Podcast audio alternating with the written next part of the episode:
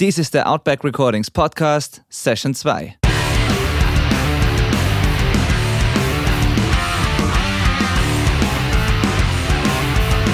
Willkommen zum Outback Recordings Podcast, der Show für die Punkrock- und Hardcore-Community.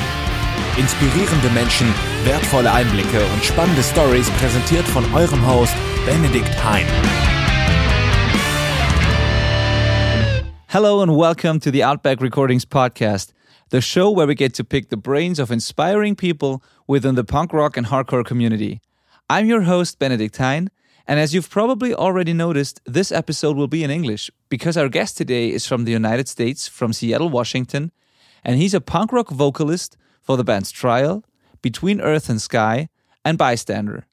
He's also a speaker, humanitarian, a writer, a coach, an award winning film producer, and just one of the most humble and inspiring persons that I've ever had the pleasure to hang out with. I can't describe how excited I am about this episode, so without further ado, let's welcome Greg Bennick. Hey, how are you, Greg?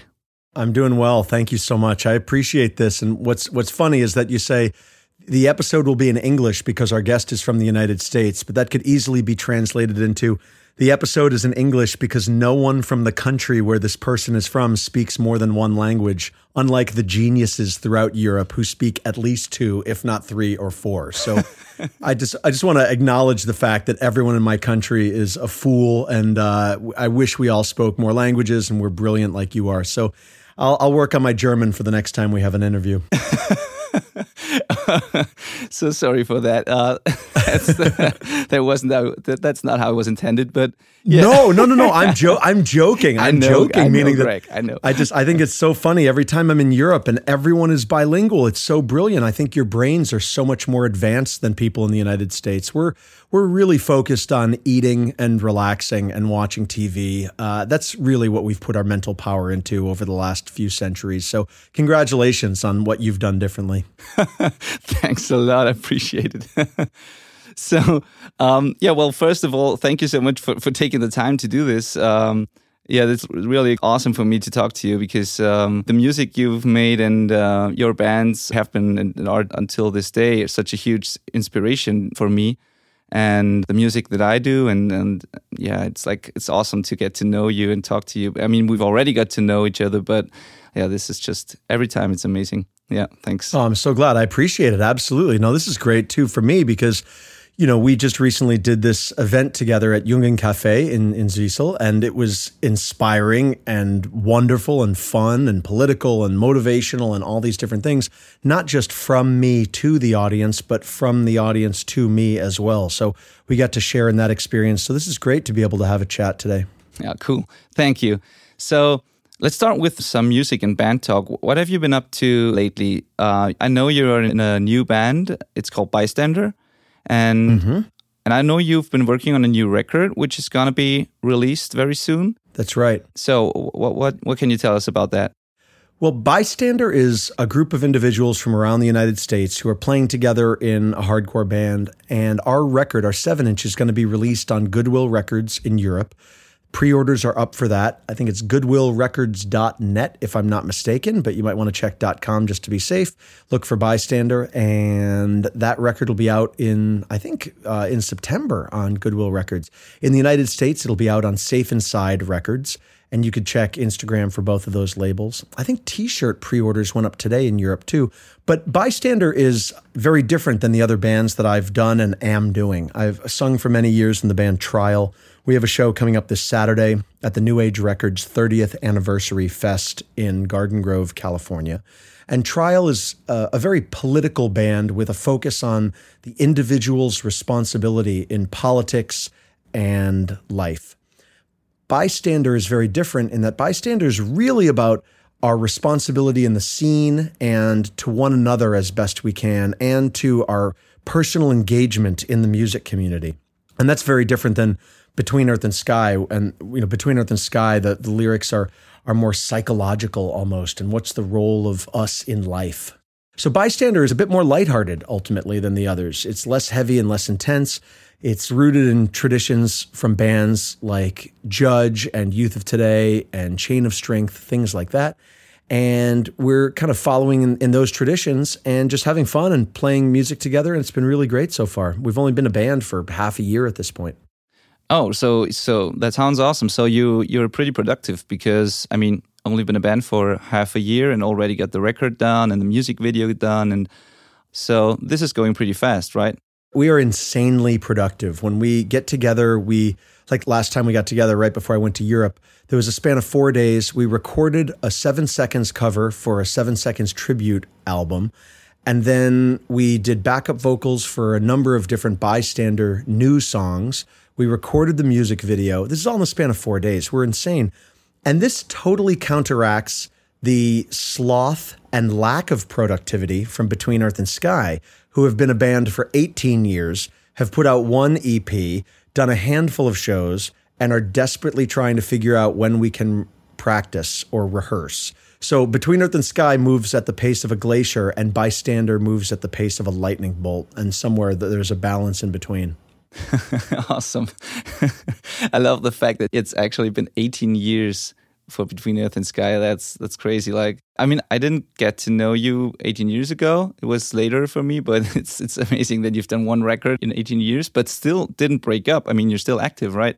We are committed. The members of Between Earth and Sky made a commitment that we will never break up pending the death of one of the members, meaning that if somebody in the band dies or if we all die, the band will break up.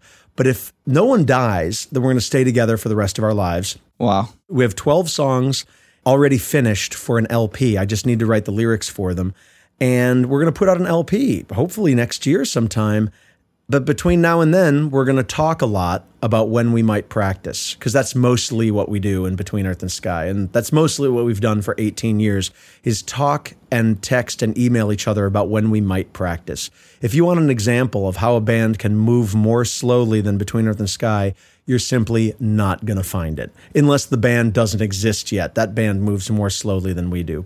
But Bystander is, is like moving at insanely fast rates of speed. We get excited about what we're doing, and we're just all really amped and really excited to do as much as we can.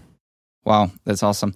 So, are there plans for when the record's out for Europe touring or shows over here or something? For sure. Europe and touring will be next summer, probably around the time of Fluff or Ypres We have some restrictions in the band in terms of people who have jobs and families who can't tour as much. So it's not going to be an extensive touring band, but it'll be more selective in terms of where we do shows. But I've already put forward the idea that if we come over to Europe that we have to play at the Jungen Cafe. So there most definitely will be a show considered for Zwiesel in Bavaria. awesome. Can't wait for that. Cool. Yeah, so uh, what I've heard so far, the new bystander stuff, it's really amazing. I can't wait for the record, and I highly recommend to check them out when they are here in Europe. I think all the stuff you said about the release and the record and stuff, I will put that into the show notes so that people can look that up and get the record. So then, Trial, is Trial still active? Are you still doing stuff? Are you still playing shows? We haven't played a show since 2015 when we played at Ieperfest in Belgium. But we're playing the show at New Age Fest and we're considering other shows too. The problem is is that we don't have a full-time drummer and we haven't in a long time. We of course love playing with Alexi Rodriguez who plays in Catharsis and has played yeah. in Trial in the past and played on our album Are These Our Lives. Alexi's a genius. He lives in Boston now, so it's a little hard to coordinate. But if we get into situations where it's financially viable for us to fly in Alexi for a show or shows, then I think we're at a point where we'd consider doing it because we all have fun playing. We're not a solidly active band, meaning we're not doing shows and tours regularly, but we certainly would consider playing. And I know that there's been talk amongst us about playing additional shows. I guess it really is all going to come down to whether or not we can get uh, Alexi on board to play in terms of flying him in, because then we'd be in great shape. Alexi's an incredible drummer and a good friend, so we'd love to play with him. Yeah, I've seen him play with you at Flufffest. I think it was 2000 nine, was it, or was it later? 2009, I think, was probably the year that we played uh, the, the the the sort of dare I say legendary show, meaning the one that yeah. people still talk about from Fluff Fest yeah. was 2009. That was just one of these nights where everything came together and all of Europe was standing on stage, and yeah. it was just a really incredible experience. I just loved it so much. Yeah, that's that's all you have to say about this. This was really yeah, this, this can't be described any better. Like it was amazing. This was like a dream come true for me to see you play, and uh, yeah, it was an unforgettable show, unforgettable night for sure. For sure, it was just crazy, just crazy. Yeah, and you know, Europe has always been great in my opinion, and I think that you know, I judge shows very differently than other people sometimes. Meaning that for me, sure, it's great to play a show like Burning Fight where there's 1,300 people and everyone's going crazy, or a show like that night at Fluff Fest where there was thousands of people. But I love shows when they're just a handful of people too, and people are just sincere or even just checking us out for the first time. Maybe they don't know anything about trial, but you can see in their eyes that they're intrigued and interested about what we're doing and they want to know more or at least want to pay attention in the moment. Those shows inspire me just as much. And our tour a few years ago, last time around with By the Grace of God in Europe, was like that. Many of the shows were much smaller, but it didn't matter to me because the people who were coming were inspired and excited and interested. And that's what always meant the most to me. Absolutely. So, speaking of trial, like your record, Are These Our Lives, is one of the most important and influential records, at least for me. I think it is in general, but it, at least for me, definitely one of the most important and influential hardcore and punk records of all time. And I've always wondered what were the things that inspired and influenced you when you made that record, when you wrote those songs? What were the things that were inspiring to you at the time? Uh, what were you thinking of, or what led to this record? There was quite a bit. A few things in particular. I had read some books which were very inspiring to me at the time. Viktor Frankl's Man's Search for Meaning was a huge influence on me. Otto Rank's Art and Artist was a huge influence. Ernest Becker's The Denial of Death and Escape from Evil. These were huge influences. I was inspired at the time by music that I was hearing. I mean, some incredible hardcore records had come out. Hatebreed Satisfaction is the Death of Desire. That was out, you know, for a few years at that point. Uh, One King Down, Bloodlust Revenge was just intense and powerful. The first song, especially. I remember when I heard Bloodlust Revenge for the first time, I actually shut off my whatever it was, Discman or Walkman at the time, and thought to myself that there was really no reason to play hardcore anymore because they'd completed it, they finished it, you know, um, they really did. It, I mean, after that, it was just you know we were just picking up the pieces, but so those things were inspiring. And, you know, I was also inspired, you know, quite deeply by my friends who were putting out incredible records. Catharsis was putting out incredible records at the time, and and they were really pushing the envelope. And and what I was thinking when we were working on the songs was, you know, if we could hit some marks musically that were really strong, maybe I could hit some marks lyrically that were strong. And we had had some major lineup changes, and Tim ended up writing the album essentially himself. And you know, he had we had rehearsed some scraps of some of the songs previously, if I remember correctly, and then Tim basically had to finish the album himself. And it was funny when he came to me at the end of this sort of half a year that he'd been working on songs, and he said, I have a song to play for you. And I said, okay. And he played me what later became Reflections. And he got to the beginning part. And for those who don't know the song, there is hi hats and then a riff, and then this main riff comes in. But there's a moment at the beginning of the song where it's just this chugged chord dun, dun, dun, dun, dun, dun, dun, dun. And I heard that and I remember saying to him, "This is this is terrible. This is this is not good. This is like it's like Earth Crisis Firestorm, and Earth Crisis was more interesting because they had two notes, dun dun dun dun dun dun dun dun, and all we had was one note, dun dun dun dun dun. I'm like Tim, this is this is not good, and he he was like, dude, dude, no, this is good. This is good. Trust me, this is good, dude, dude, dude, and he convinced me that it was good. And I went away and, and wrote lyrics. And as it turns out, the song has an enduring history to it, and people still connect to it really strongly. And he was right. So ever since then, uh, anytime he shares a musical opinion or basically any opinion, I there's a part of my brain that defaults to his wisdom because he was definitely dead on right when it came to reflections. so cool. so have you always been reading a lot and reading those those books that that inspired you that, that you mentioned or is it something that you discovered at some point later in your life or have you done that as like as a teenager or how did that start I go through spurts with it, really, meaning that I go through times of my life where I'm reading more and really diving into ideas, and then times when I zone out like a zombie and I don't think about much. Um, so, like right now, I've got so many books that I'm in the process of diving into or reading. And about a year ago, I was in the midst of reading a bunch of books as well. And there are just times where I go through more reading, and then there's times where I go through more movie watching. But that was the time, most definitely, where I was trying to absorb everything I could.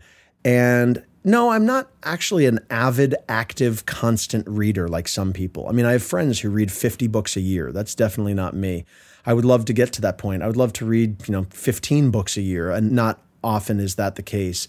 But right now I'm doing more reading, and I think it's partially because I'm working on a biography of cultural anthropologist Ernest Becker, who I mentioned earlier, and that's going to require me to be about 50 times smarter than I am. So I'm diving into more reading now. yeah, I can imagine that's a, a huge task uh, at hand sure. right there. Yeah. So, like, yeah, then this this biography or Ernest Becker in general, you mentioned the denial of death. I think that's the work that most people know. It was the inspiration for the film Flight from Death, right? Mm-hmm. Yep. And how did you happen to to get to write this biography? Has it to do with the movie that you made, or in part? What happened was Flight from Death is a documentary that was produced in the early 2000s that did really well at film festivals.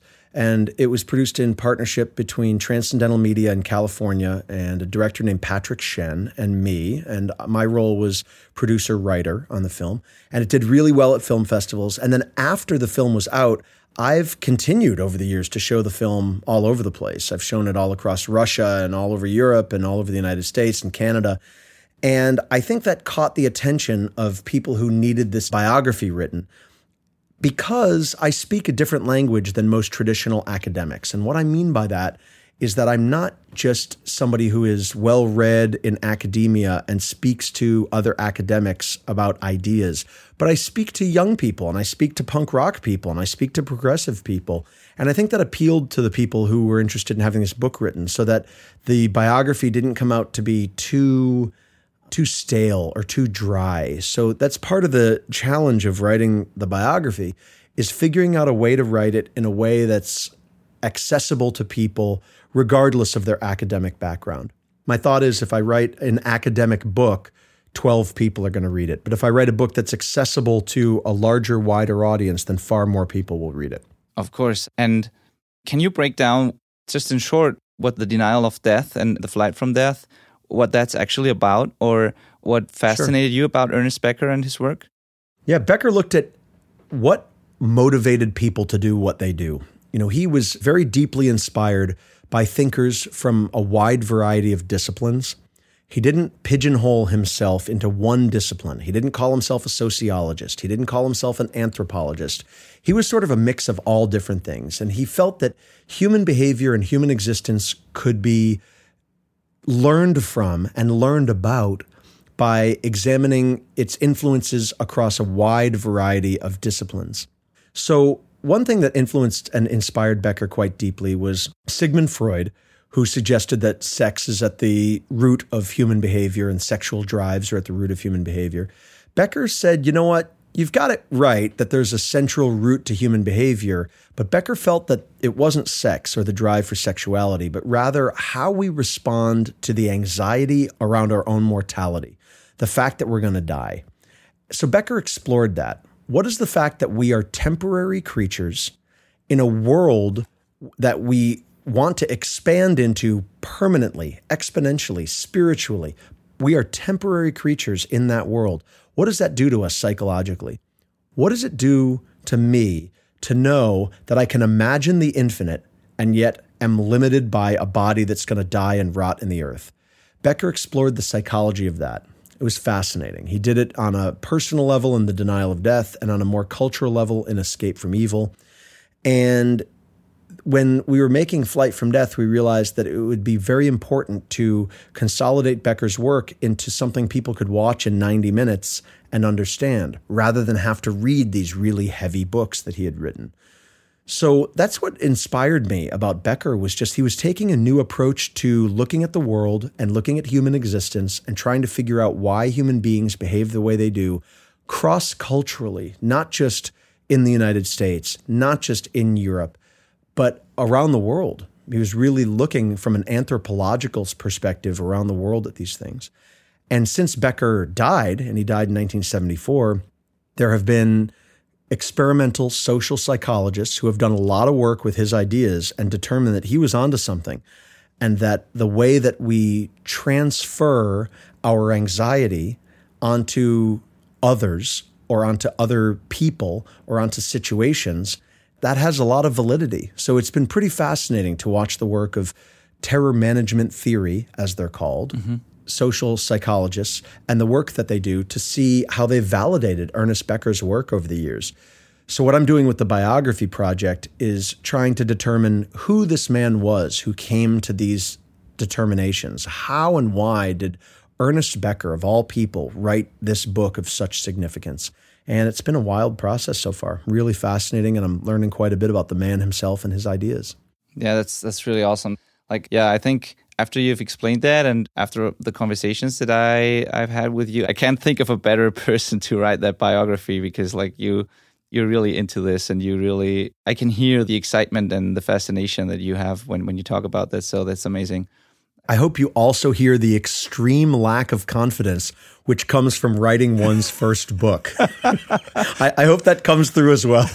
Because if I gave the impression that I was a nonstop total badass, we'd be off the mark by 50%. and oftentimes people ask me, Where do you get your motivation? You do so much, you do so many projects, you get so much done. It's like, Yes, that's true. But the other half of the time, I'm wondering, What the hell am I doing? And that's where the motivation comes from. So I hope, yeah, I hope my extreme anxiety over writing something longer than a Facebook post is coming through in my response to you, because that's part of it too. it actually didn't before you mentioned it, because I, that, that was that was something I was about to ask you as well, actually, because I remember when you were in Zwiesel and did your spoken word set, that yep. somebody from the audience asked you exactly this question, like, how do you get all of this done, all of the stuff that you do? Where do you find your motivation, and how do you deal with fear, self doubt, and limiting beliefs, and all this? And I remember your answer to this, but could you maybe just answer it again for our listeners because it was pretty yeah. cool.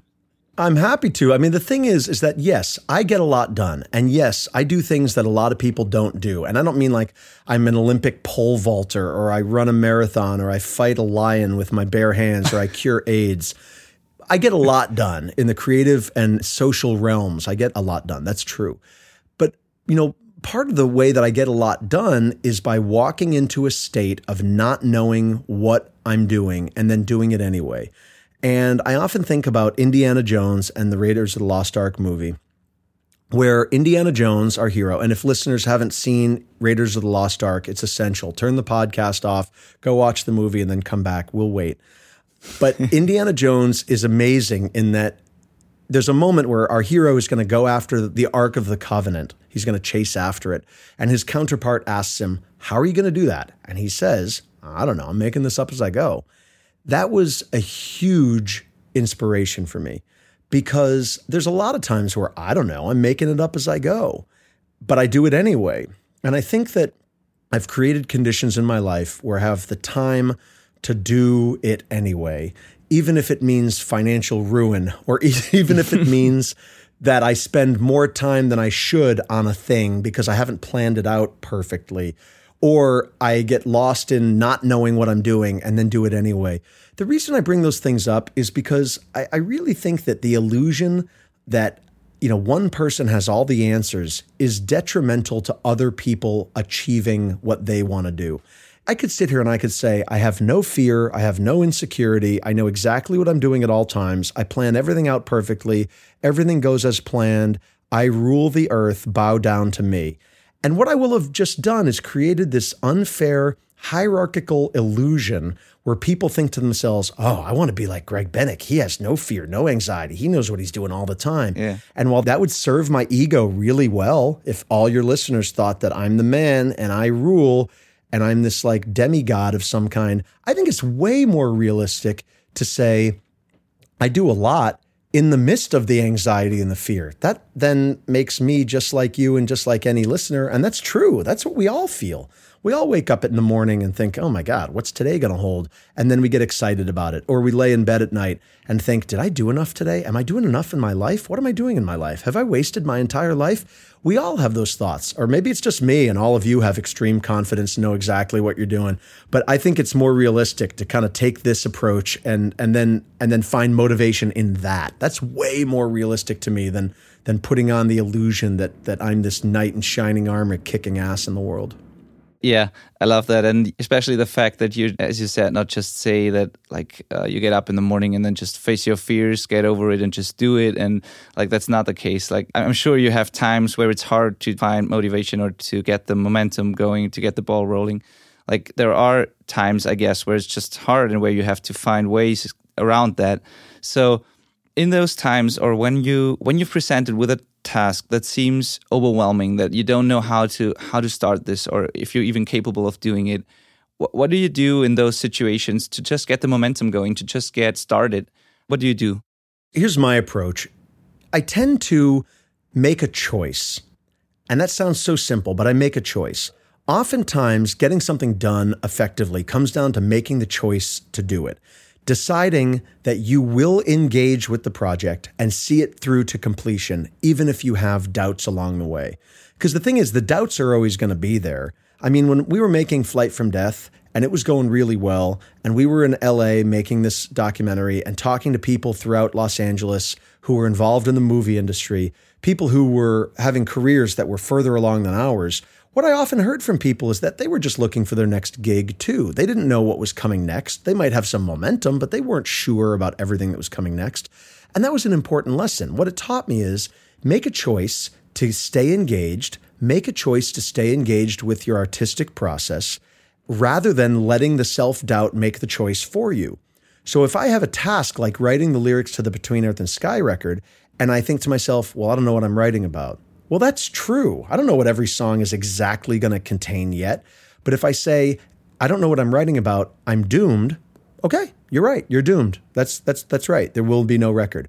But if I say I don't know what I'm writing about and I just start writing, something's going to happen. And that something, as I have a track record of, turns into something that sometimes is great. Are These Our Lives is a great record the spoken word track many years ago that I did on the Parallax record. It's it's called Surgery Without Sutures. That's a gem of a spoken word piece. And that came directly out of a situation where I literally procrastinated and had no idea what I was going to write about or do until one day when I just said, now is the time. And I just stayed in it until that thing was done. If you make a choice to stay in your process, even if you have the self doubt, you're going to get results. Love that. That reminds me of that quote. I think it's a Henry Ford quote. Whether you think you can or whether you think you can't, you're right. Like, yeah, basically exactly. what you said. Like, yeah. Yeah, I think that makes a lot of sense. And uh, I'm going to attribute that quote to you for now on because Henry Ford was an anti Semite. yeah. He was a scumbag. This guy was a terrible human, and we should wipe his history from this face of the earth. I'm going to I'm going to attribute that to one. Take to, that quote. yeah, that one's Benedikt 100% for now on. awesome, thank you. but I think the quote at least is true. And I was asking this because I think that in our audience there are a lot of musicians and people in bands, and I and I know from my own experience that being in a band means having to deal with all kinds of tasks that can seem pretty overwhelming, just as we've talked about. And like as you said, writing lyrics or I think many very talented and ambitious people just struggle with things like reaching out and connecting with I don't know promoters or other bands to get a tour going, or they they just can't get a record done because I mean producing and releasing a record can also seem like a pretty huge and overwhelming task, or they think they're just not good enough to reach out to to anybody, so they don't even try. And I think this holds a lot of people back and keeps them from discovering their potential and reaching people with their music and making an impact. I agree. Absolutely agree yeah, that's a really cool insight there that you just have to start and see where it takes you. And, and some results will be produced, and oftentimes it will be surprisingly good, or or yeah, there will be something you can you can you can use, or that will take you forward. Or maybe the results will be terrible. Okay, that that's true too. Maybe the results will be terrible, but if you then say, "Wow, I just produced something really terrible," I'm doomed. Well, you're right, you're doomed. but if you say, okay, I produce something really terrible, I can grow and, and go with this, then you're going to produce something better next time. I think that the human condition is a condition of being unsure. I think literally we are unsure creatures. And this is inspired by Becker, but it's from years of traveling around the world, listening to and talking to people. We are unsure, insecure creatures by the very nature of we don't know what's going to happen to us next in life. We are insecure at our core as part of who we are. And if we let that beat or defeat us, then absolutely there's no potential there. We're just going to constantly just be in a state of succumbing to our anxiety. I think that what's important is, is that we fight back a little bit against that human nature because another part of human nature, aside from insecurity, is determination and the desire to transform the world around us. We are meaning hungry creatures. We are desperate to create meaning in the world. And we do that by having the world reflect our inner values. And we have the capacity to make the world be that reflection. We have the ability to imagine a world that doesn't exist yet and then make that world exist. That's in us too at our core. The desire to transform our space to make it more safe, the desire to transform our community to make it more vibrant. And I, I think it's important. I think it's really, really important for people to remember that side of ourselves too. So if you start to make something and it doesn't work out, remember that that new condition of you sitting with this piece of garbage that didn't work out can inspire you to create something much better. It's it's up to you to tap into one side or the other of your inner workings and then motivate yourself through time and space. The world isn't going to do it for you. Yeah, that's true as well. And I think you can kind of program yourself a bit by just yeah, as you said, just choosing one side over the other and just trying to to feed your brain with positive thoughts and with like I've heard or I've read an interview with a psychologist who basically said that our brain works in a way that it constantly searches for evidence for the stuff that we feed it. So if you have a certain thought and you're saying that to yourself over and over again, your brain searches for evidence for that, which is the reason for situations like, for example, what I've experienced when people want to start a family and they think this is the greatest thing in the world, all of a sudden, all they see when they're on the streets are people with kids and happy families. And it's not that the universe shifted somehow, but it's just you perceive it differently and you, because your brain searches for evidence that this is the coolest thing. And if you are think negative about stuff and you think you're not good enough, you're not experienced enough, how can I even start this? I can't do this then I think your brain searches for evidence for that as well. And you will find it and it will get even harder to get started. So I, I think making this conscious decision and choosing one side here because can make a huge difference. And it, maybe it, takes some practice as well. Yeah. Absolutely. That's that's great. I think that that sounds right to me. That's very cool. Absolutely. Yeah. Then uh, let's talk about some other projects that you do that that I find pretty interesting because we've covered that you are a writer, you are a musician, obviously, and uh, you do spoken word sets, and you are a coach and yeah, and speaker. And what do you do in that space? How did that spoken word thing and the maybe not the coaching, but the speaking. Let's talk about that first. How did that start? What got you to wanting to be on a stage and share your ideas in front of an audience? For sure. I was always sharing ideas in front of audiences when Trial was playing. Yeah, of course. And when Trial started playing less frequently, I thought that I wanted to try to share the same passion and concepts behind that passion with audiences, even without a band. It's amazing to have a band with you when you're sharing ideas. And I'm incredibly happy when I'm in the rehearsal room or on stage and Tim and Roger and EJ and Alexi, if he's playing with us this week, Jason Shrout is playing drums with us, are with me with Trial, for example, because then it's not just words, it's words and music, and it's it's their energy and mine, and it's all combined. It's great. But if I don't have that, I thought, I wonder if it's possible to share passion the same way with just words. And I remember sometime in the early 2000s, there was a catharsis show at University of Connecticut that I attended, and I spoke before a catharsis played, And it was really energized and really passionate. And I remember having a long conversation with Brian from Catharsis afterwards about the potential for just speaking to happen at hardcore shows. And I didn't know of anybody who was doing that. And I thought, why don't I try that? And I ended up trying a mini tour, and it was in some ways a disaster and in some ways a huge success. And then I put it on the back burner for quite a long time until about four or five years ago when I was sitting at uh, a tea, drinking tea with a friend of mine who's a promoter, or rather a tour booker. And I just forced myself to say to him, Would you be willing to book a tour for me sometime or try to book a tour for me for spoken word? And he said, ah, I could send an email out to promoters and try. He sent an email out to I think 100 promoters and like 85 of them wrote back and said, "Yeah, I'd, I'd try to book Greg for that. That sounds cool." and it wasn't like, "Yes, this is going to change my life and my scene and we're going to make so much money." It was more like, "Yeah, I'll try that. Why not?" That was enough for me. So we started booking tours for me. And when I started, I didn't know what I was doing. I mean, I literally had a table in front of me at Laughing Horse Books in Portland, Oregon, and there was an audience of maybe 20 people there, maybe 30 and the table was in front of me between me and the audience. And on it i had rested all my note cards on which i had written all of my stories and ideas to share with the audience. And i think more than just a space to rest the notes the table served as a psychological barricade between me and the audience in case my spoken word performance was complete trash if the audience revolted and attacked me, I'd at least have this table as a first line of defense as I escaped out the back door. But, you know, the next night was better. The next night I didn't use notes at the Holland Project in Reno, Nevada. And then it went from there. It went well. And at this point, you know, the event that you saw at the Union Cafe was 75 minutes, of course, no notes, right? It's gotten to the point now where, you know, if somebody had said speak for another hour and a half, you know, I've got that. I've got hours and hours and hours of stories and ideas to share. And it's going well in terms of combining the original goal, the passion, with ideas, with funny stories, with motivation, all in one presentation.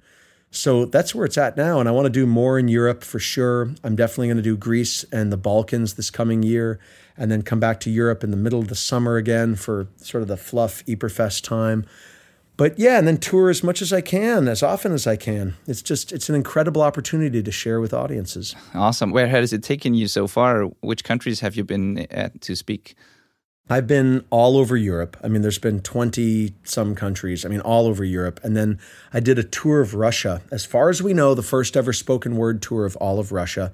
That was pretty remarkable and amazing, and at times scary, and at times incredibly educational especially as somebody from the United States, because we grew up thinking that the Russians wanted to bomb us into oblivion every second.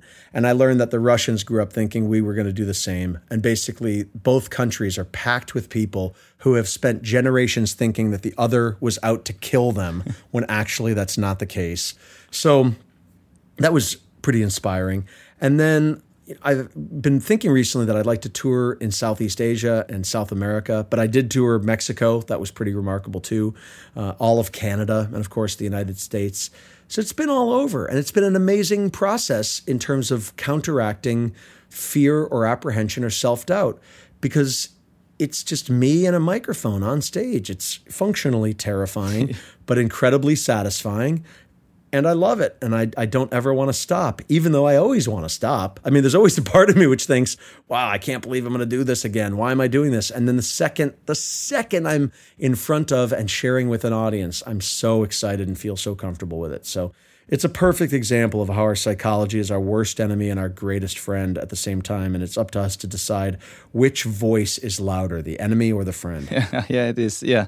Yeah, yeah. I think you said it in Zwiesel uh, that that there are studies that say that people are actually more afraid or terrified by the thought of speaking publicly than they are of death like of their own death yeah so yeah if i put a gun to your head and i say you have a choice you can either call your wife and your family and say goodbye and then I'll blow your brains out. Or you can stand in front of a hundred people and give a presentation on your childhood, your life, and what means the most to you in the world. You'd be like, get the bullet ready. I'm going to say goodbye to my family right now. Like people, pe- people say in studies that dying is less terrifying than public speaking.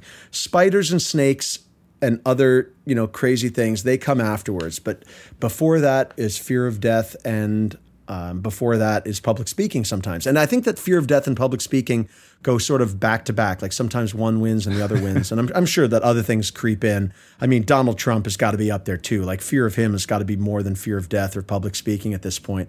Yeah. But I think that it's it's a big concern for people. They don't know what to do with themselves when you stand exposed in front of an audience. So it's very empowering to to do that and to try it. That's where my coaching comes in. Meaning I, I make part of my living as a coach for people. Yeah helping people overcome fear of public speaking and then improve their speaking technique. So, and I, I, encounter people pretty regularly who are terrified about public speaking to the point where I once handed a client of mine a microphone. I went to hand her a microphone, meaning I went to put a microphone in her hand so she could get used to holding a microphone because she had a speech coming up. And she recoiled, meaning jumped back from the microphone as if I was handing her a snake or something. She was terrified of it. And it is just very common for people to be afraid to share of themselves in front of live audiences. Yeah. So I don't know why that is, but it's uh, it's it's just amazing. It's amazing and true all over the place. It truly is amazing, and I I'm the same. Like I'm not really terrified. I think. I mean, in this case of recording the podcast, even then, it's not live. It's just you and me talking, and but still, it's I got sweaty hands. I'm nervous. Like I'm maybe I have to get you. yeah, really, it is. Maybe I have to get used to it because uh, I'm I'm just a few episodes in. I've recorded a few interviews so far. The podcast isn't even live at this point when we're recording this, so I'm just getting started. Maybe I have to get used to it. But still, every interview is like I'm I'm really getting nervous. It's it shouldn't be any different than just having a normal conversation, but somehow it is because the thought that people are going to listen to this is just kind of uh, terrifying. and I laugh a laugh of recognition. Yeah. Okay, so today I'm not nervous doing the podcast, but before I went out on stage at Ieperfest, I was nervous. And you know, ultimately, the second I walked out on stage, I wasn't nervous anymore. And I would expect that the the nerves that you had going into this are probably lessened now. Yeah. Meaning they're less now, yeah. now that we're creating this slice of podcast brilliance for your audiences to bask in and enjoy. Um, I think that I think that it's true that it's intimidating if you think that people are going to listen to you later. But what if happens what happens if they judge you? What if they think of you differently? What if they think the podcast is terrible? What if they make fun of you? Sure, you know what? Those things could be true. But realistically, Benedikt, the thing is, all of our friends could be making fun of us right now behind our backs. You know, all of your friends and all of my friends could be on a group Skype call talking about what complete fools you and I both are. We don't know that we're not nervous about that, but somehow when we share our ideas, we instantly assume, oh, that's what's going to happen. Everyone's going to make fun of us. It's just not true. That's you being your own enemy in your mind. It's what I was talking about before. Like, are you going to let that voice prevent you from doing the podcast? Or are you going to do the podcast anyway? Will I prevent the voice which says, oh, I don't know how to run a nonprofit in Haiti and be a humanitarian worker? Is that going to prevent me from doing that? Or am I going to do it anyway? And I think it's up to us to do it anyway. yeah, it is. Yeah, that's cool. so, um, you've already mentioned two other things. Uh, and by the way, thanks for the podcasting brilliance thing you just said, like that. I mean, it's not a quote as significant as your quote about whether you think you can or you can't, you're right. I mean, that's a quote for the ages, meaning that quote's going to survive forever and people are going to quote you forever with that. But yeah, the podcast brilliance is a nice thing to say. It's no Benedikt quote, that's for sure. No, no. Thanks a lot. Um, so you've already touched on two things that I want to ask you about, and this is your coaching stuff that you do. Mm-hmm. Have you been a coach first? When did you start this? Yeah, this came out of just people hearing me speak and wanting help and support with speaking. You were speaking publicly before you became a professional coach. Oh, absolutely. Yeah. Meaning I, have been speaking publicly for, for forever. I mean, forever.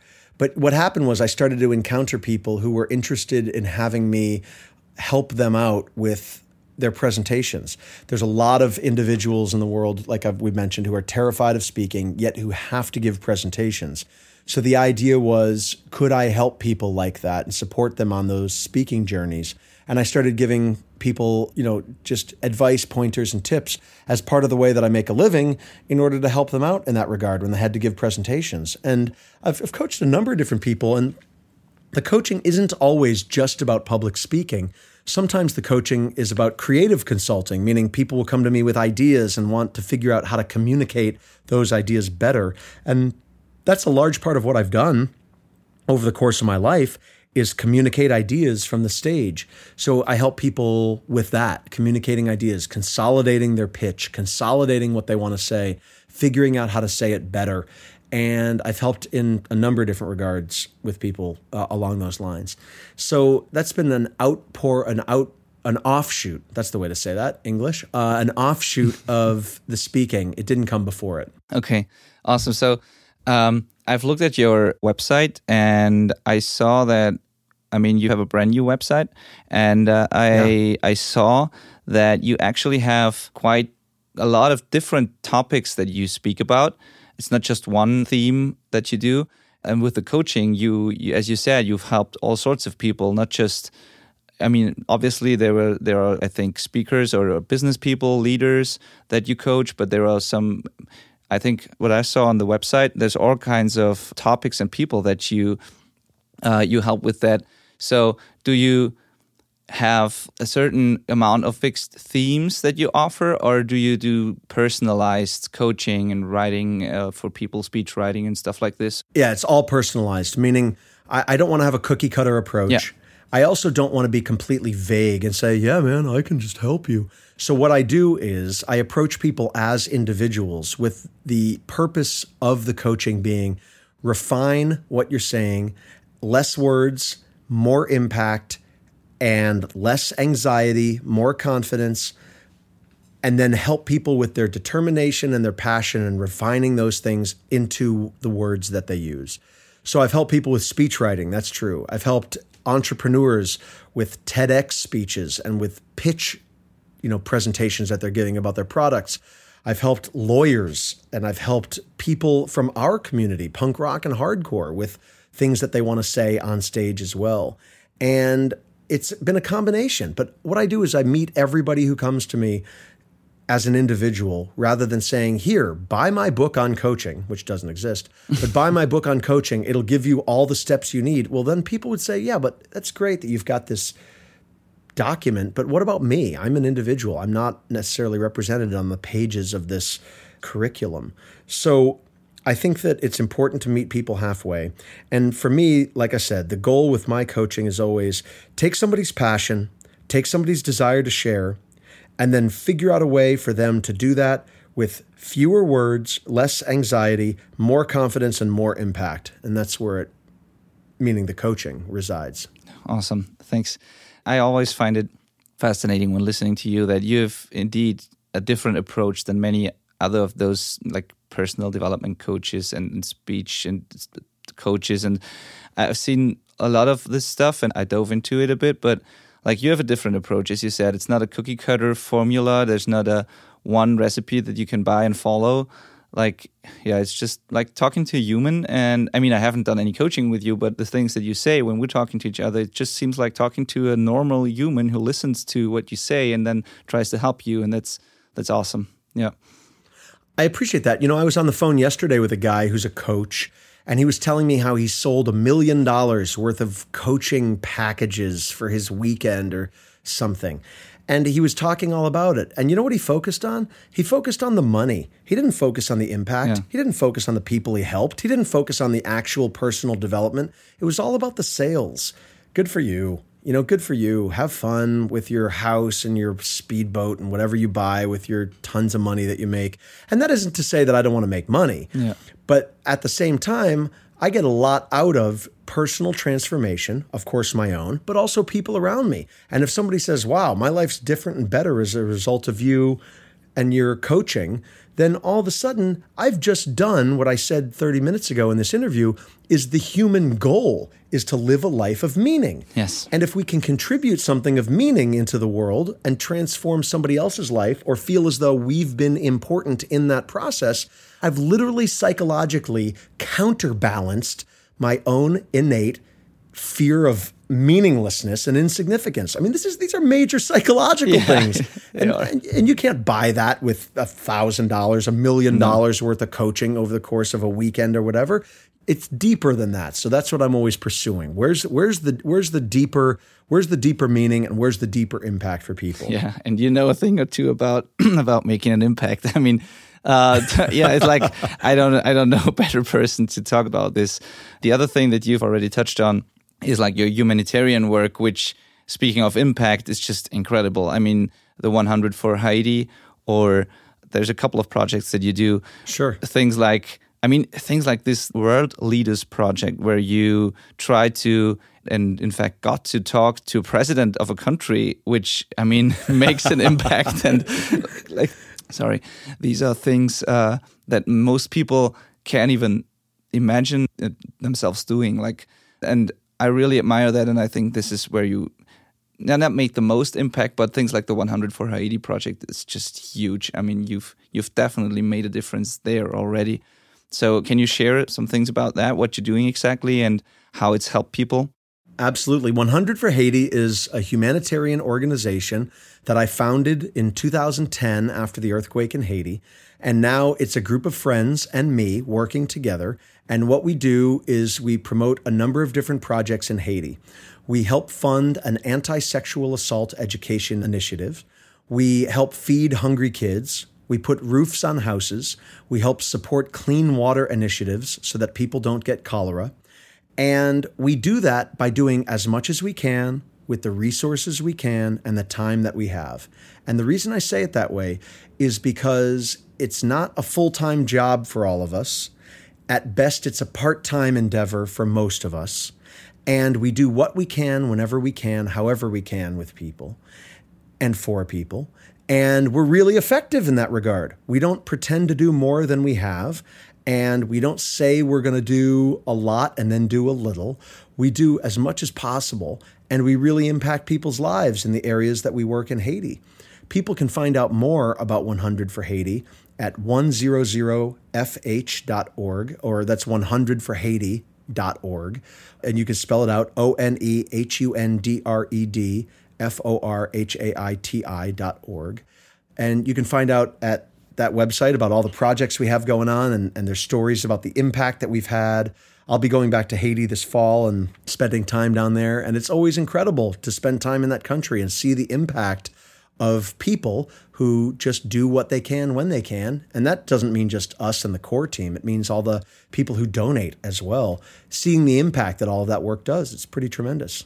Yeah, it is. I follow that all the time and I, I saw the pictures of like you've posted some some pictures and shared stories of individuals that directly profited from what you've done. So I've seen this one a father who I think you've put a roof, a metal roof on his house, and not only his house, which enables him and his family to sleep and live in a house where the rain doesn't come in. Like, yep. stuff that's so trivial to us that we take for granted. Like, I mean, but for those people, it makes it's just all the difference. It's all the difference. Yeah. yeah. And that man in particular said to me when I was in Haiti, he said, "Thank you for the roof." Basically, and this is through an interpreter because he only spoke Creole. Thank you for the roof. Now, when it rains, we don't have to stand in the corner to try and sleep. Wow. Can you imagine that? I, it's impossible to imagine. Yeah. But, you know, we sit here on our, you know, iPhones and computers and recording podcasts and whatnot, and we don't have a fear that the roof is going to leak or cave in. And these are people who are living just a very different life. So, given the fact that I have resources, the number one resource being time, the second one being energy, the third being passion to support that energy and the time to do something to help make a change, why not use it in that way rather than use it for strictly personal gain? So it's really helpful to to have other people as well supporting that that endeavor. Not just like I said, people supporting financially, but also volunteers and people who are advisors to 100 for Haiti, doing social media, you know, those sorts of things. All of it helps so much. Yeah, awesome. And and how did you even get started with this? Like within the punk rock and hardcore scene, there there are many passionate people, and a big part of it is to kind of change the world for the better and, and to to have an impact and and do something great for others. Um, if somebody thinks now, how would I start something like this, if I want to help, how do I go about this? How did you go about this? Where do you even start? I mean, this this seems such a huge, uh, impossible to do project again that I I actually don't know uh, where I would even start when I wanted to do something like this. Sure. The first thing to do is identify a need. And I say that very specifically because if you're going to write a book, you need a story or an idea or a concept or a moment of inspiration, something that you want to share about a character or a city or a situation. If you're going to, for example, create a film, a documentary, you need a story, you need an idea, something that you want to share. And if you want to create a humanitarian organization and help people, helping people is a great start, but find some need somewhere, somebody who is in need, and then think what you can do for them, and maybe even start small. Maybe if there's hungry people in your community, you decide you're going to feed two of them. That's a start. And let's say you decide you're going to feed two people. How often are you going to feed them? Once a week? Cool. Feed two people once a week. Maybe once you do that, you spread the word on social media, you let the local newspaper know, and then all of a sudden you ask for donations and maybe you can feed 10 people once a week.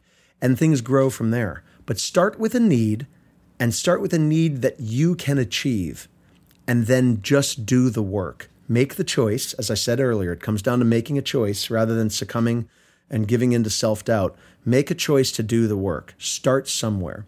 So, with 100 for Haiti, I had sailed to Haiti on a sailboat with some friends. We delivered medical supplies and food to people after the earthquake. And when I got home after that experience of sailing to Haiti on their sailboat, I decided that I wanted to do more. And I just started putting out the word to people that I wanted to do more and help the people in Haiti. And I was originally looking for bigger dollar donors, meaning people donating $1,000 US or more. And the first people who offered to donate to help people in Haiti were actually people from the hardcore and punk community. One person from Ukraine offered a couple dollars. Someone from London offered like five British pounds or 10 British pounds. And through a couple dollars here, a dollar there, $20 here, 15 pounds there, 50 Czech crowns here, all of a sudden we earned enough money to continue helping the way that we had done originally and initially. So it started out with just an idea and then asking for help and then going for it and doing it. So, my advice if somebody really wanted to get started with doing work like that, figure out a need, figure out a need that you can satisfy or accomplish on your own or with the help of a close group of friends, and then just do the work. And if doing the work is too hard, ask others how they think you might do the work. Because it might very well be you think to yourself, I want to feed five people a week. And you're like, where am I going to get the food? How do I do the work? And you start asking around. Maybe somebody says to you, hey, here's what you can do. You can get food here that they have extra of. Or maybe my uncle has a space that you can use with a kitchen in it and all of a sudden resources are going to stop start popping up where they hadn't popped up before and then you'll be able to do the work. But just identify a need and then either do the work or spread the word about that idea and things will start to happen. That's great because i really think that many people could and would actually do it, but are, again are just overwhelmed by the thought of starting something like this. And as you said, it can be small. It just doesn't have to be hard. Like yeah, it doesn't have to be big. Because the thing is, name one person, name one person who changed the entire world. Name one person. I mean, like an actual human being. I'm not talking about the Buddha or Jesus or any of these folks, you know. Uh, but, you know, really. I mean, like, you know, Jesus influenced a lot of people, but, you know, you know, whatever. So my point is, name, name, name one person, an actual human being who changed the entire world. I mean, you know, Bono has done a lot, and he forced his new band's album onto everybody's iPhone, and that was pretty influential. But even he didn't change the entire world. He's done a lot. My point is, is that we all think we have to change the entire world. We're not gonna. We're gonna come close to changing something for sure, or we will change something. But as long as we give up on the pressure that we have to change the entire world, then we actually might change somebody's world. And that to me sounds way better than having the inspiration to change the entire world and failing somewhere along the way or failing before you even start because you can't imagine how your band is going to influence the world, let alone appear on every single iPhone when your new album is released or whatever it is. So, you know, you don't have to be, you know, some combination of Bono, the Pope, Justin Timberlake, and Jesus Christ. You can be you and just do what you can on some scale and see what happens from there. Yeah, and I, yeah, that's so true. And I think I think that actually being in a band and writing meaningful lyrics or trying to do so and trying to touch people and have an impact on people uh, at shows and like this already changes the world a bit. Like this already has has an impact. And if one or two people feel inspired by some lyrics and then start to do something, that's already making a difference. So, yeah. Absolutely. I mean, or doing a podcast or listening to a podcast and sharing with people about the podcast. For example, listeners, if anything that Benedikt or I has said through the course of this podcast has been meaningful to you, share the podcast. Share it with your grandmother. Share it with somebody else. Translate it into your language. If you want to hear it in German, translate it so that there's a transcript in German. But share it because maybe there's an idea in here that's going to be inspirational for someone else, and you can be the catalyst. You can be the means by which these ideas get shared. We're not going to reach the person that you know who isn't listening to the podcast, but maybe you can. And all of a sudden, it's like a spider's web spreading outward, or branches of a tree, or roots of a tree, and it can reach much farther than you think. And you can make a huge impact along the way with that. Wow, thanks for that. Cool. Um, and speaking about one last thing that I wanted to ask you, speaking about uh, making a difference through sharing ideas and being in a band and and like writing lyrics and stuff. I remember watching a lyrics workshop that you gave at Fluff Fest a couple of years ago. I think it was 2012 or 13, something like this. Mm-hmm. If somebody says, I want to try this, that's the thing I think I can be good at, uh, where I can make an impact, or maybe people who are already in a band struggle with with writing meaningful lyrics or um, are not sure if their lyrics are really good and make an impact. Um, are there any quick I mean, there's no quick tip for anything basically, but are there any quick tips or things that you can share with the audience when it comes to writing meaningful lyrics? How to start, how to get those ideas that, that you might have in your head to paper or, or into a form that, that you can use as lyrics for a band?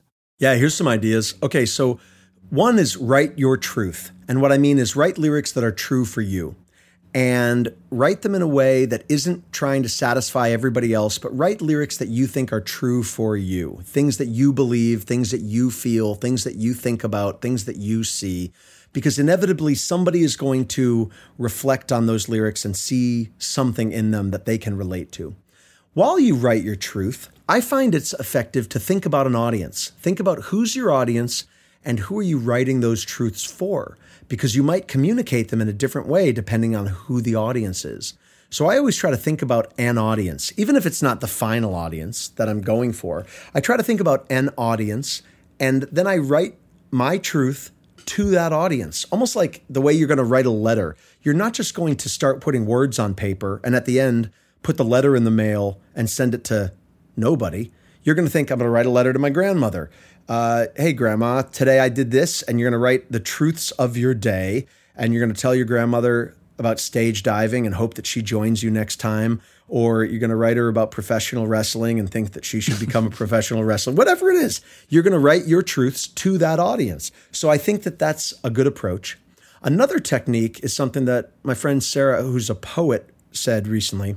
Sarah told me, uh, write details. And, and she's absolutely right in that. And what she meant is get specific with the details of what you're writing while you're writing. So it says a lot more, for example, to say, I took a light bulb and I crushed it in my bare hands, and the splinters of the glass fell onto the ground, than it does to say, I was angry. Do you see what I'm getting at? Oh, like, yeah. Mm-hmm. The details are critical, right? You know, there's a lot more to be said about feet and the sound of feet running on a pavement, and everyone's got a sign in their hand and they're all screaming something than to say, I went to a protest. Yeah. One is much more evocative. And, and Sarah, as a poet, made a really great point about how to be evocative with your words when she said, write the details. I think that's really, really important. So, those are some ideas. And then also, don't be afraid as a lyricist to draw on what's been done before. The chances of somebody, as an artist, musician, lyricist, or poet, to do something that's 100% uniquely original is very small. If you heard a band that was so unique lyrically that you didn't know even how to relate to them based on what you've heard before, I don't even know if you'd listen mm. because I don't even know if you'd have a grounds for recognition. So, with that in mind, don't be afraid to draw on what's been done before and transform what's been done before into a new form, into a new approach, into a new medium, into a new style. I think that's a really effective tool as well because people have done incredible things. And that doesn't mean copy them, it means take the inspiration you get from them and then work with that and create something new from it. Awesome. Yeah, we actually did that with our own record as well. Like Daniel, our who writes our lyrics. I mean, for my band, he writes brilliant lyrics, I think. Uh, and but he he took all sorts of inspiration and he said he, he put it openly in there. He he even we even put a list of of books and other bands and authors and and what whatnot uh, where he got the inspiration from. We put it all in the booklet of the record. It was just his kind of take on on stuff that he heard or read, and uh, yeah, it, it worked out pretty well. Like yeah, that that can actually work. Yeah it, it absolutely can work. And I think that there's a historical precedent for that being the case, meaning I don't think that every artist throughout history has created entirely original works of art on their own accord and done so in a way that is completely like unrecognizable to other artists. I think that people by and large draw inspiration from other people and do that in a way which is derivative. It's just, it is. It's like we derive our, our works of art from other works of art. We are inspired by other people. Um, Goethe had a quote about that, if I'm not mistaken, where he said that uh, something along the lines of, uh, I am the sum total of all those who have come before me. Uh, the sum total of their work now bears Goethe's name. That's a terrible paraphrasing of, of a quote that I think is, in fact, attributed to him. Um, that maybe someday will be attributed to you, Benedikt. But I think that um, I think that I think as of now that Goethe's quote is about drawing inspiration from other people and recognizing that one's own work is derivative and having that be okay um, for him and for his legacy. So that's just something to think about. And again, don't plagiarize, meaning don't steal ideas directly from people, but use what exists as inspiration and create your own art. You know, the thing is, art ultimately is an interpretation and a reflection of what one sees in the world for other people to then interpret and have their lives transformed by. And what I mean is, you see something in the world, you interpret it, you process it, you put it back out in the world in a new way, whether that's you see a tree, you think about it, you describe it in a poem, someone sees that poem, and then when they see a tree, hopefully they see it differently as a result of your interpretation of the tree. That's the artistic process right there. That's what happens with the creation of art.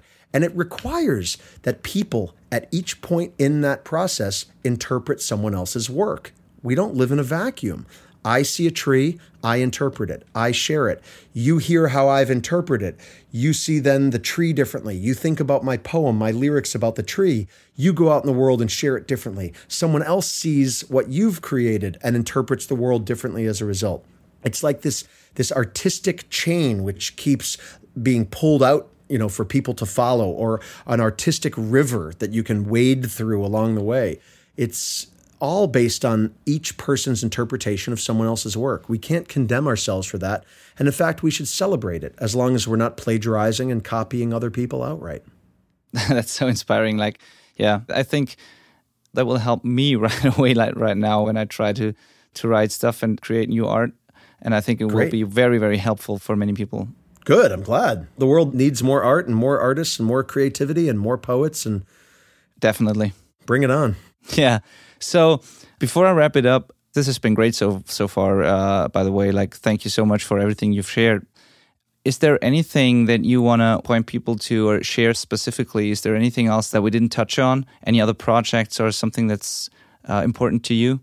Well, you know, I joked at the beginning of the podcast about how Between Earth and Sky hasn't done anything in 18 years, but we are going to do a record. So people should pay attention for Between Earth and Sky to emerge from the uh, the rock under which it's been hibernating forever, because uh, we'll actually do something this year. But I, you know, I always want to point people, of course, to 100 for Haiti. Again, it's 100forhaiti.org. But I also want to point people, in order to get in touch with me, uh, to to my website, Greg Bennick, G R E G B E N N I C K dot com. And there's a contact page there. People can get in touch if they have ideas. I also, of course, want to share to the music community and to the world that I'm always out on the road touring. And if people are interested in having me come to their college or their place of business, whatever it might be, their town, their community, get in touch. Let's create something interesting. I mean, you saw firsthand in in Zwiesel how we created a night that wasn't just me. It was all of us together collectively. We created, I mean, a magical night. I mean, the next yeah. day we were joking about it's all downhill from here, meaning, you know, that, that was like one of the greatest nights of all of our lives. Let's be realistic. So if people want to get in touch with ideas for for places to have me speak or share or conduct workshops, that sort of thing, please get in touch through the gregbennick.com website anytime. And then of course, yeah, pay attention to what Bystander's doing and what Trial's doing, those sorts of things. But also, you know, I'm just always fascinated to connect with people and to hear different stories of people's inspiration and what they've got going on. So if people want to get in touch on Instagram, my Instagram is at Greg Bennick, G R E G B E N N I C K. Of course, people can find me on Facebook and Twitter as well. It's at Greg Bennick. Uh, you know, again, G R E G B E N N I C K. And I would just love for people to follow and, and be in touch with me because eventually I'll start posting about the Ernest Becker book project as well. And I would love to spread the word about that too. You've done a great job with that for me today. So thanks so much for the interview and your time. Yeah, thank you. Thank you for coming on this. Like, it's amazing. So then, um, yeah, thanks again. Then uh, people make sure to check out all of what Greg just said. And I don't know, did you mention it again? The bystander record? Like, because I think by the time this podcast is is live. I think it will be already out because it's September 1st here in Europe. Yep. Yeah, so make sure to check that out. And um, I'm actually gonna donate to 100 for Haiti right after I stop the recording of this podcast because I didn't do so far and I don't actually know why. So I'm gonna start and do this. Hope you do that as well. And um, it has been an awesome interview and awesome to talk to you, Greg. Really, thank you. Thanks so much. I really appreciate it. Thank you, and uh, I'm sure we'll talk again sometime soon. Yeah, I, am pretty sure. And uh, I cannot recommend enough that you invite Greg to have him speak at your place and just just to get to know him because you're really going to have the time of your life. I can I can definitely uh, say that. so, thank you and uh, talk soon. Bye, Greg. All right, take care. Take care. Wow, what an inspiring interview. Greg dropped some serious knowledge bombs here, and I hope you enjoyed it just as much as I did. I hope to get more international guests on and do more English episodes in the future, so make sure you don't miss that and subscribe to our show on your favorite podcast app. Also, we would love to hear your feedback. You can send us a message to podcast at outbackrecordings.com. And of course, we'd love to see you leave a review on iTunes or your platform of choice. For show notes and links to everything we mentioned on the podcast, go to benedikthein.com slash podcast. For additional information and helpful resources, go to benedikthein.com slash blog. And if you want to check out my audio production, mixing, and mastering services, please check out benedikthein.com. You can also find me on Facebook, that's Benedikt Hein, producer, mixer, engineer, as well as Outback Recordings. You can find me on Instagram, that's Benedikt Hein, and on YouTube, where the channel is called Outback Recordings. You can also join our no bullshit email list and get exclusive content, notifications about new stuff, and special offers. We won't spam you, that's guaranteed. Thank you so much for listening. Until next time, take care.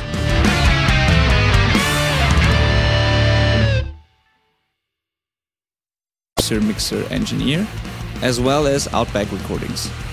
You can find me on Instagram, that's Benedikt Benedictine, and on YouTube, where the channel is called Outback Recordings. You can also join our no bullshit email list and get exclusive content, notifications about new stuff, and special offers.